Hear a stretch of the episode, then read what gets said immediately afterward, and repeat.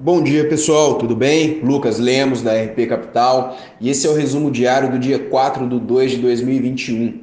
Ontem o Ibovespa fechou em alta de 1,3% a 119.725 pontos.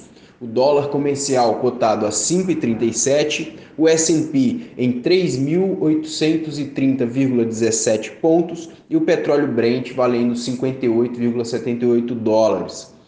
No Brasil, o cenário político repercute a relação de 35 propostas prioritárias apresentadas pelo governo aos novos presidentes da Câmara, Arthur Lira, e do Senado, Rodrigo Pacheco.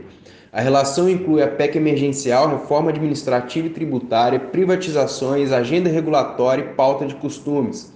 Além do orçamento, da questão fiscal e das definições sobre novas rodadas do auxílio emergencial, o governo pretende investir no curto prazo em propostas que possam se tornar lei rapidamente, para aproveitar o bom ambiente político.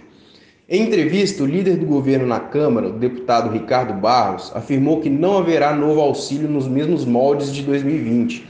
Descartou uma reforma ministerial ampla e disse ver o caminho mais fácil para a aprovação da reforma administrativa do que a tributária.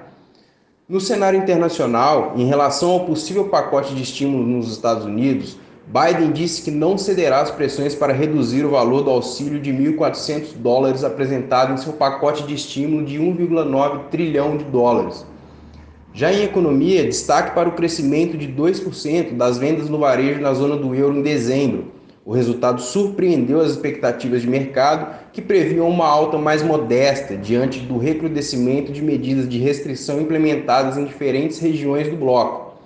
Na agenda de indicadores do dia, destaque para a decisão de política monetária do Bank of England, no Reino Unido, e divulgação de pedidos de seguro-desemprego nos Estados Unidos. Bom, pessoal, esse é o resumo de hoje. Qualquer dúvida, estamos sempre à disposição. Um abraço.